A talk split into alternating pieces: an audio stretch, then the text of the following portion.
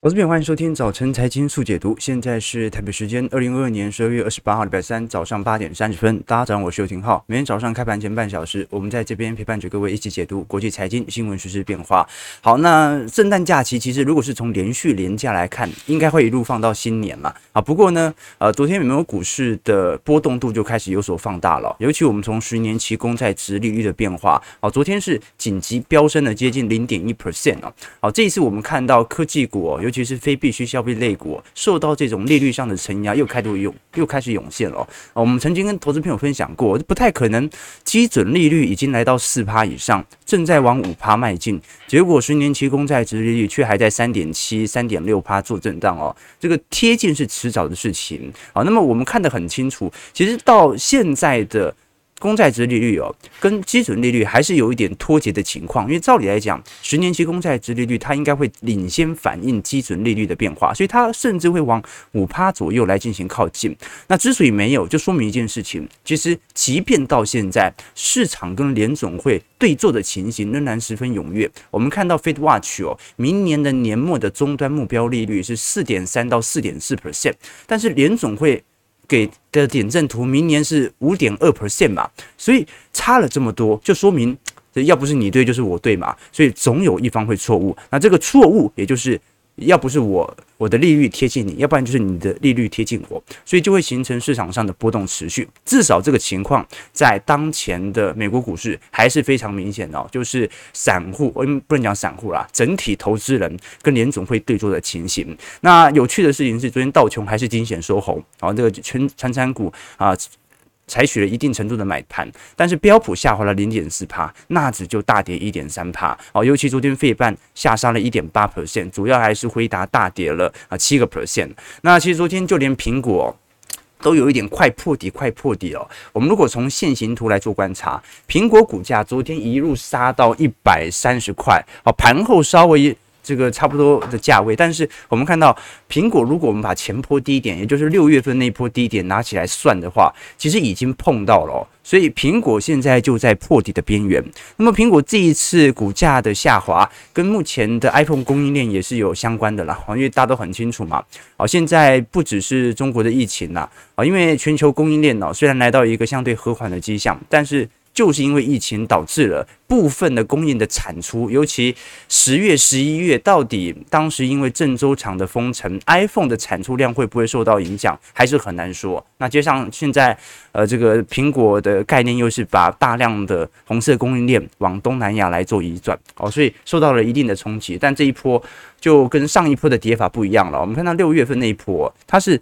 爆量下跌啊，就说说明接盘意愿是真的蛮强的，但是现在是圣诞节啊，所以这几天几乎是量缩急跌。好，那有没有量涨也是暴跌的？有。我们看特斯拉，特斯拉昨天又暴跌了十一个 percent。好，这一次我们也看到了，好像是大陆的未来汽车哦，它也大砍了第四季的交车预期，所以整个电动车产业啊，突然之间遭遇了显著的景气逆风。我们看到美国股市从当前角度来看，纳指跌幅大概已经有三成三了，可是特斯拉跌幅是接近七成，从去年十一月的最高点大概在四百。块美元左右我，一路跌到现在一百零七。哦，那 因为现在下方没底部可以做支撑啊，哦，所以而且这一波我们看量能，哦，这一波量能抛售的速度是非常之快的，哦，这说明不只是机构在抛售，就连散户曾经的信仰也慢慢的退却了。加上特斯拉传出从十二月二十四号开始进行上海厂的减产计划，那么可能会持续到明年一月份，所以。来观察一下了，这个特斯拉当前的库存情况是不是比想象中还要来得严重？好，那我们都很清楚，特斯拉现在在美国大降价嘛，这个一降哦，就是降二十万到三十万台币哦。那么为什么这个时候会降价呢？它通膨不是很高吗？原物料的成本过去一年累积的平均成本应该是高的不少吧？所以。为什么这个时候降价卖？那就代表着库存可能也遇到了一定程度的冲击了。好了，那至少我们从美银的报告来做观察，现在整体市场上相对担忧的，至少从十二月份来看，大家本来担心的还是属于通膨。持续高涨。不过现在已经渐渐的由通膨的持续高涨，慢慢的往深度经济衰退来做前进。那么反而联总会的鹰派政策或者地缘政治的冲突啊，是市场上比较没有那么担心的。因为如果真的是深度衰退的话，那么很快就不会有通膨了啦，马上就要通缩了，对吧？好，至少我们从债券层面来看也是一样啊。现在今年我们看到的股债是同步啊正相关的一种比较。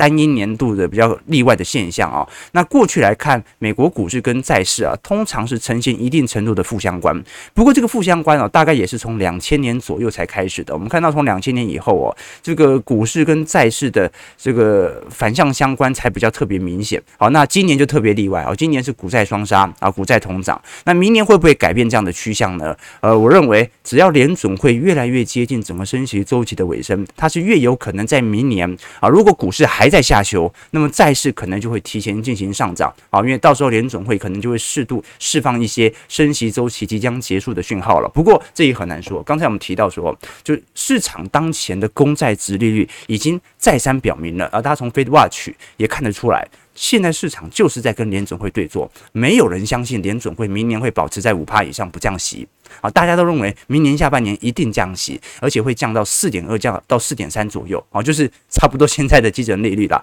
好，那这就很有趣了。我们如果观察到当前现在全球主要央行的升息周期，升息的银行减掉降息的银行的加速哦，啊，这个数量是非常之庞大的。那包括新兴市场也是啊，不管啊，除了中国以外啊，现在就连日日本，因为它调涨我们看到的收益率曲线，所以也看到日本其实等于是在变相升息来抑制通膨。那就来观察了。今年我们看张图表，好像美银做的比较清楚哦。从一九九五年以后，这个股市跟债市它就是一个比较高度反向相关的产品，就比较具有替代效果了。哈，就是股市涨，债市跌，债市涨，股市跌。那今年就是一个。单一的例外，而这个例外它会不会打破过去十几年来的惯性呢？啊，美银认为可能性也不是很高，所以接下来来观察了哈，因为现在全球如果是以六四组合的投资绩效来看的话，今年大概跌幅大概在两成左右，好，那么比零八年还来得轻。可是各位要知道啊，零八年当年度呃大。股市大跌的时候啊，因为是伴随着货币宽松政策，所以当年其实股市是跌了四成多啊，跌到五成啊，几乎砍半。但是债市是大涨的，所以他硬是把那个股票亏损的绩效总绩效给拉上来。那今年不一样啊，今年其实股市也没有跌特别凶。啊，股市就是 正常的下修嘛，衰退跌到两成，然后稍微这个回弹这样子，大概就跌两成多，稍微进入熊市。但是债市哦，尤其是很多高收益债或者投资等级债，跌幅都是比整个标普五百指数大盘来的重的。所以今年总跌幅啊，仍然在两成左右。好了，那不管如何，我们来观察的一件事情是美银昨天所出炉的报告。好，这篇报告我觉得蛮有趣的，主要是针对美国经济的实问实答。好，那我们今天花一点时间啊，不一定要去全部聊完，但是可以聊一下美银针对当前的经济哦，给予了一些建议和想法。那有没有哪一些啊？这尤其大家以后跟投资朋友互聊美国经济的时候啊，你要怎么对答如流？好，他其实给的答案呢，有些比较模棱两可，但是有些呢，其实还蛮直观的哦。好，第一个问题哦，是美国，你看今年其实已经两个季度 GDP。连续负增长了嘛？那美国经济到底现在是不是步入衰退了呢？答案是肯定没有的了哈，因为我们都很清楚哦，这个今年是一二季度出现 GDP 的负增长，那这的确符合，如果我们硬讲它是技术性衰退，但是这一次美国国家经济研究局，我们讲的 NBER，啊他认为美国是否处于衰退啊？除了 GDP 之外，还必须看到劳动力市场显著的上升。好，所以观众朋友。就算明年衰退哦，我们也必须要看到失业率的显著上升。那么按照当前的失业表现的话，至少要来到四点五 percent，也就是自然失业率以上，我们才可以说哦，这个失业的现象正在产生。那么下一次经济衰退是什么时候开始呢？那美银给的答案是明年，明年大概在二三季度衰退的几率是最高的。那么也因为明年二三季度失业率上升的可能性最高，所以大家认为二三季度。经济衰退的几率就最高。那首先呢，我们看到今年的招聘人数哦，其实还是比 GDP 的增长来的高。就业人数是增长了二点五 percent，所以今年不管怎么看，就算现在年末哦，这个裁员潮感觉开始了，但是裁员潮跟缺工潮的速率和速度比较起来，仍然低非常多。那第二点呢，从今年三月份以来，我们看到联总会已经七次加息了，这一次我们看到政策利率哦啊四点二五 percent 左右哦，其实正在损害着这些商业和住宅投资。那过去以往的经验，就利率升高，一直到你买房或者说你付贷款很痛苦这件事情，大概要隔个两个季度到三个季度，那也差不多是明年二三季哦。好，所以在这种状态底下，那就形成了一种问题，就是我们过去讲那种经济衰退啊，是那种哎，怎么突然来了，好恐怖啊，崩盘呐。但今年的这种衰退又有一种感觉，就是感觉是一种反复自我暗示的衰退。哎，这种感觉其实很明显啊，就是明明衰退还没来，但大家都在喊衰退。这在过去的衰退周期，比如说零八年啊，比如说两千年呐、那个都是突然系统性的暴跌，然后啊，衰退要来了啊，萧条要来了，对吧？那一五年、一八年、一一年那种那种叫做库存周期嘛，所以不叫做衰退。所以这一次的衰退很有趣，就是大家没有猝不及防，大家都是。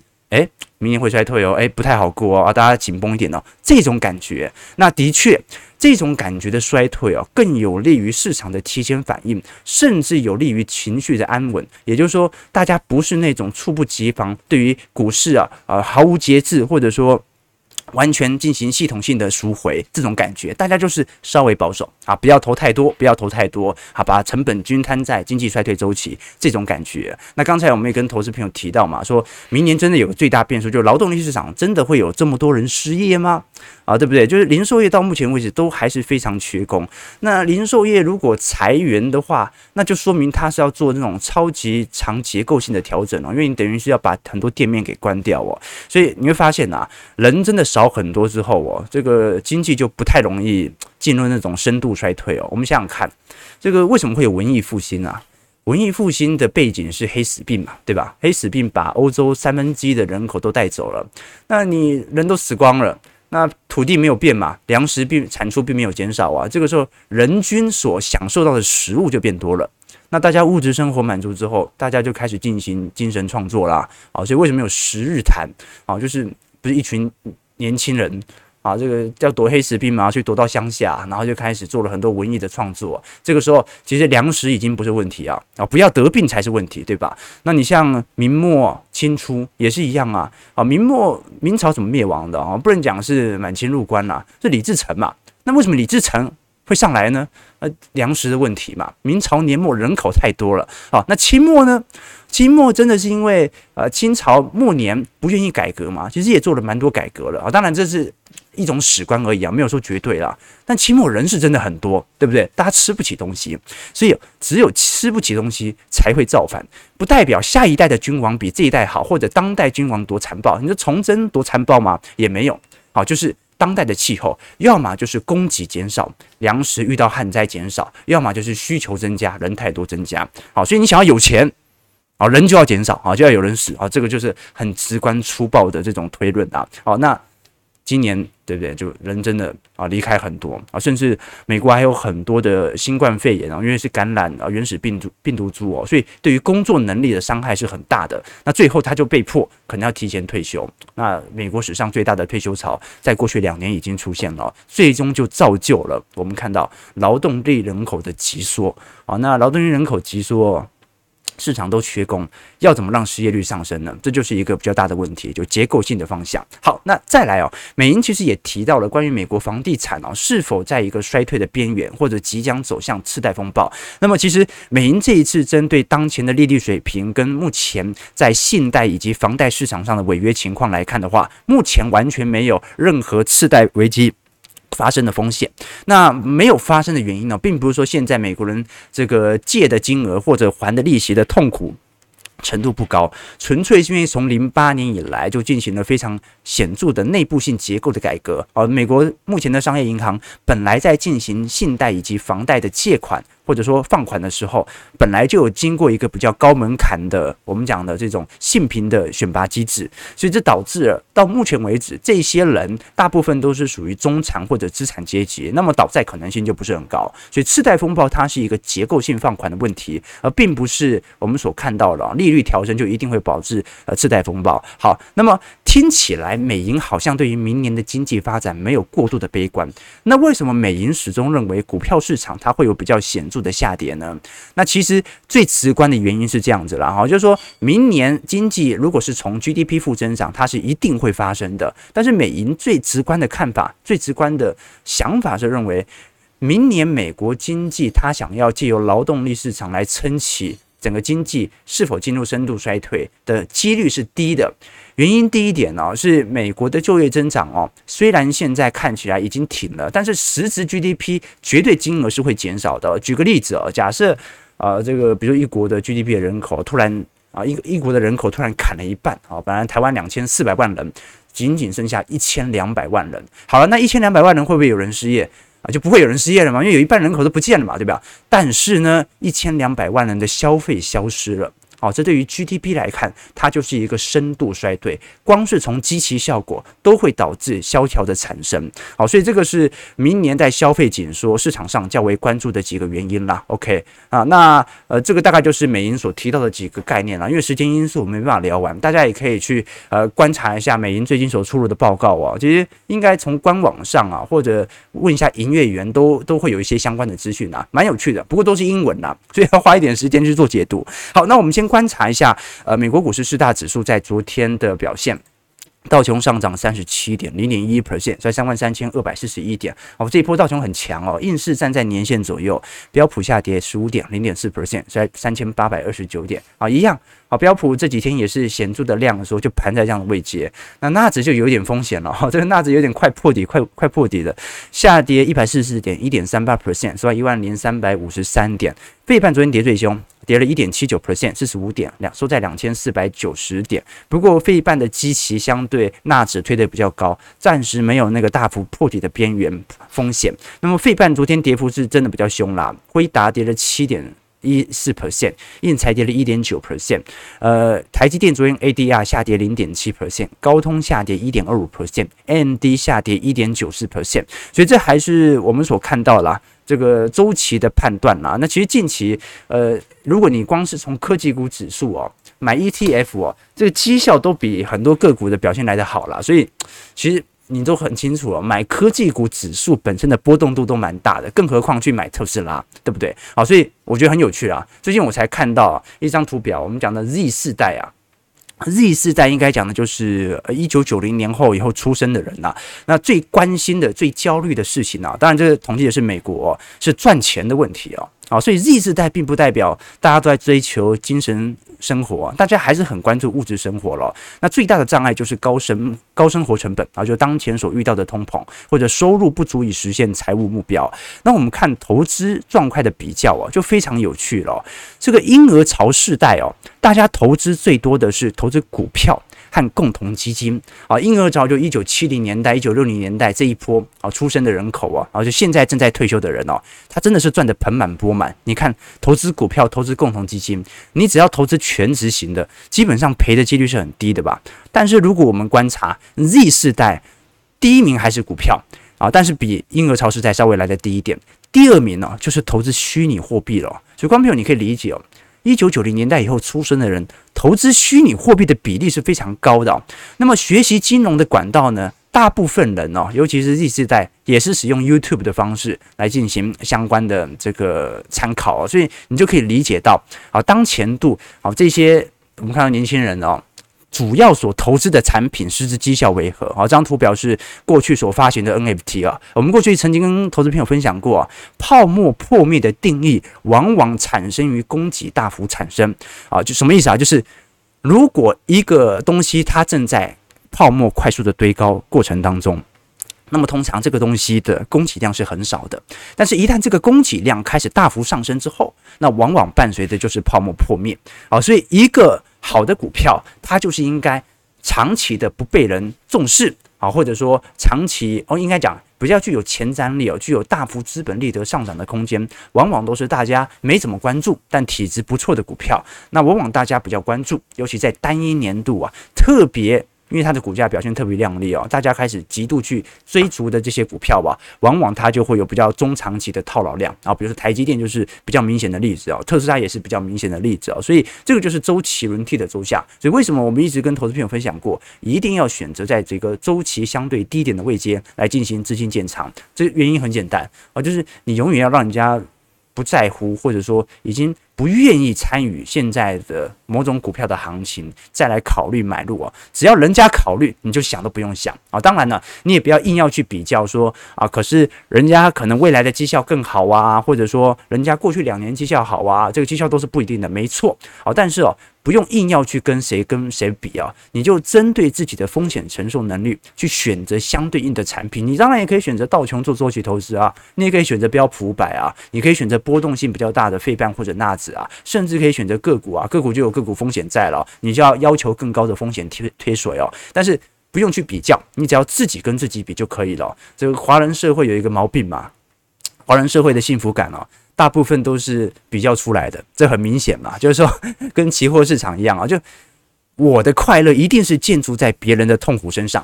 啊，别人的快乐一定是建筑在我的痛苦身上啊。这台湾人很多啊，就很多人骂台湾这个啊，感觉出国很不方便呐，又有两岸风险呐，然后这个环境又不好啊，觉得国外环境感觉好像这个比较大房子啊，比较舒适啊。如果出国之后，啊，其实也不生活的不是很习惯嘛，好，所以当一个社会哦，它逐步在进步的过程当中哦，这个华人普遍是没什么感觉的啦，啊，但是呢，如果我的家变漂亮了，然后你们家还是很破旧，那这种幸福感就会提升。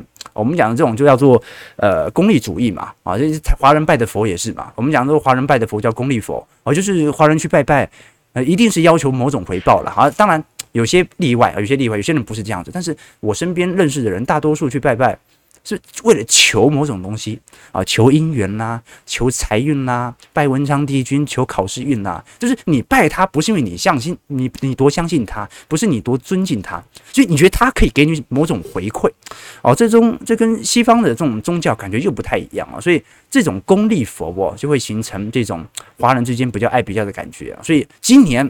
啊，虽然我们的绩效不错，但是不要跟别人讲啊！啊，投资永远都是自己的事情啊，人家大赔你没赔，甚至小赚，他也不会多欣赏你，他只会嫉妒你而已。好，那你赔了啊，他也不会说你好可怜，他会嘲笑你啊！啊，人性就是如此，人性就是如此，所以大家要对自己所生活的时代要稍微有基础的认知哦。像呃，你像我们这边工作需要，有时候要必须要把自己的投资日志分享给投资朋友，但是我一向都不建议投资朋友把自己的。不管是对账单还是投资绩效，或者赚到的钱，给任何亲朋好友分享啊，你就有自己让自己资产增值的一个慢慢的过程就好了啊。这个这投资就是这样子啊，投资是自己的事情，好不好？OK，好，那最终就是要跟大家宣传，我们明年一月七号，二零二三年一月七号礼拜六晚上八点钟。一样会举行线上听友会。我们刚才讲了很多在概念上的叙述或者宏观上的表现，好，但我们直播节目大部分都是把所收集的讯息来跟各位做一些比较清楚的梳理哦。那我们正式对于二零二三年的行情，尤其是今年一整年的绩效回顾，都会在听友会每个季度都会来跟投资朋友做一些报告，欢迎大家可以来做一些参与。那么当然，如果你有更多兴趣，也可以参加我们的财经号角会员系统里头，除了有未来一整年的听友会的收听权限之外，也有一些宏观专业报告。有一些专题影片，有一些基础小白的系列课程啊，那网站当中大家都可以来多做些参考，连接就在底下。好，那我们最终最终来聊一下台北股市的表现啊，台股其实。这两天波动也不大了哈，但因为量缩嘛，反正外资也没回来。但是昨天的景气信号灯是值得观察的一项指标。我们先看台股，昨天其实是一度大涨百点的哦，站上一万四千四百点，全指股市普遍走阳。不过我们看到昨天台积电、航运或者观光股的涨势都收敛了，最近轮动的速度太快了啊，几乎抓不住，很少呃这个。族群的轮动超过两天的了啊，加权指数昨天中场上涨四十三点，收在一万四千三百二十八点。啊，险守五日线，成交值就更低了，一千两百五十二亿。不过因为现在圣诞节也没什么好怪的，三大法人昨天买了四十五亿哦，那盘势现在很明显就是内资主导，所以既然是内资主导，那加权指数就没有太大的参考方向，我们主要是看中小型个股的轮动迹象。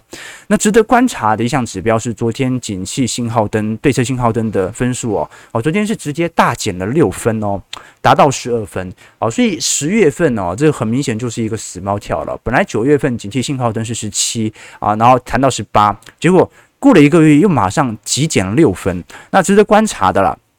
我们如果是从海关的出口值，它是极度深度衰退；那么如果是从机械和电机设备的进口值哦，反而它还是属于一个稳定的一个迹象哦，这蛮有趣的。因为正常来讲，这个进口产品啊，它会比较做领先反应啊，大家会稍微做一些资本上的呃节制嘛。那么批发以及零售餐饮业哦，也是完全进入深度衰退哦。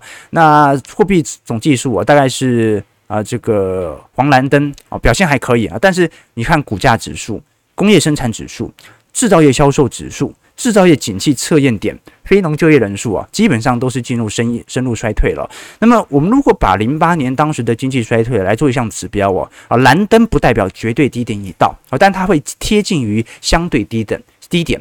零八年第一次碰到蓝灯哦，大概是在接近六千点到七千点左右，然后大概在。这样的点位做左右做震荡，那么零八年最后是跌到四千点嘛，所以等于是还有那种呃两千点，或或者我们讲啊，还有这种三分之一左右的跌幅，或者三成左右的跌幅是没跌完的啊。如果是系统性崩溃年的话，啊，所以蓝灯哦，它只能告诉我们说它是一个中长期的相对低点，但是蓝灯可能会很久啊，可能会持续个半年啊，甚至拉长到三个季度啊，但大家就可以。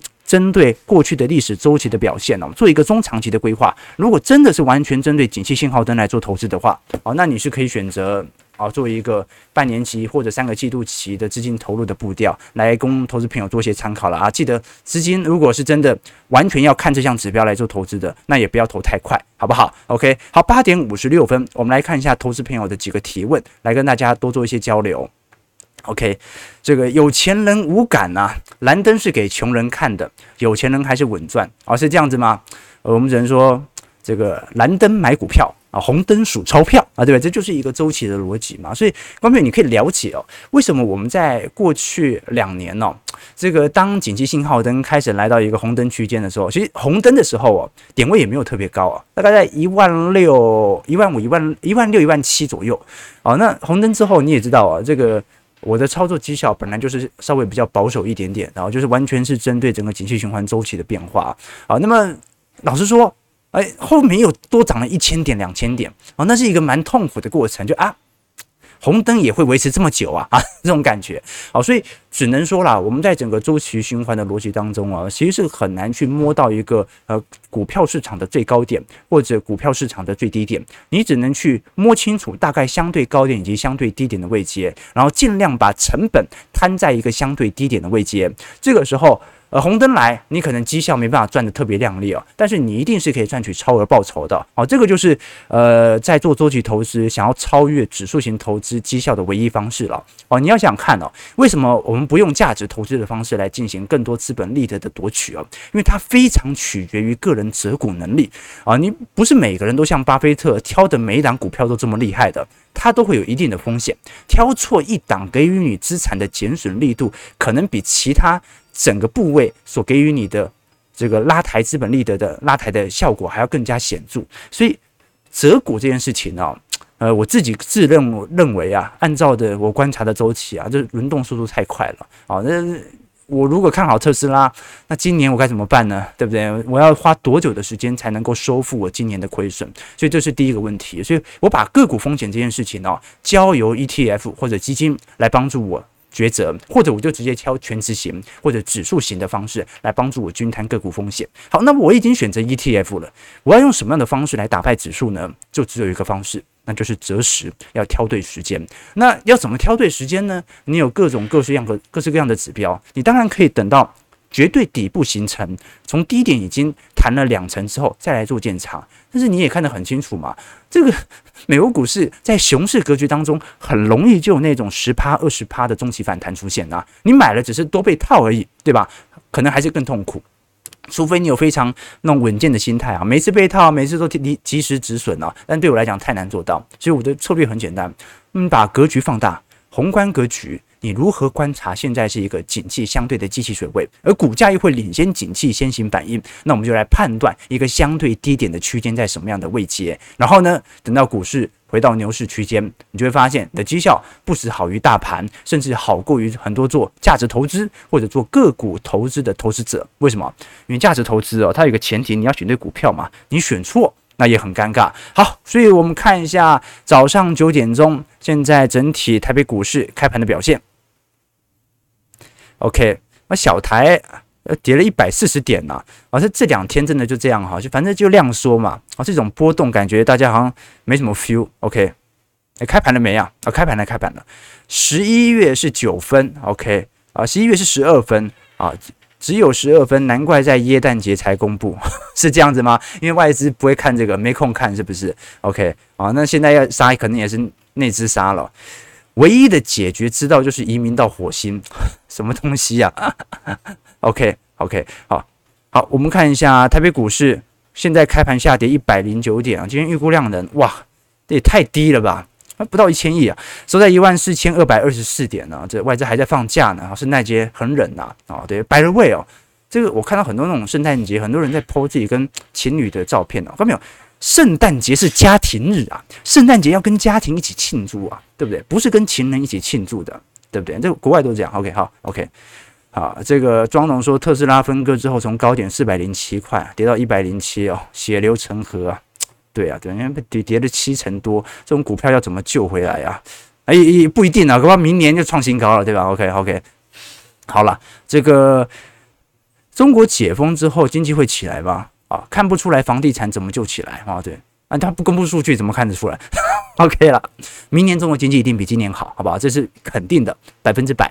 啊，除非又封城，但是应该可能性不大了。OK，好了，早上九点零一分，我们今天也是稍微针对整个市场的概况来做一些梳理啦。其实整个行情的变动到这个礼拜，其实都算是蛮低的了。那很快一月要份要到来嘛，啊，一月初期大家就开始针对接下来的第四季财报来做一些展望和反应了啊。等到一月下旬啊，财报正式公布之后。那大家就见真章嘛，啊，见真章完之后，马上二月要 FOMC 了，那看联总会这个要不要管一下大家的太过乐观的情绪了，是吧？早上九点零二分，感谢各位今天参与。如果喜欢我们节目，记得帮我们订阅、按赞、加分享。我们就明天早上八点半，早晨财经速解读再相见。祝各位投资朋友看盘顺利，操盘愉快。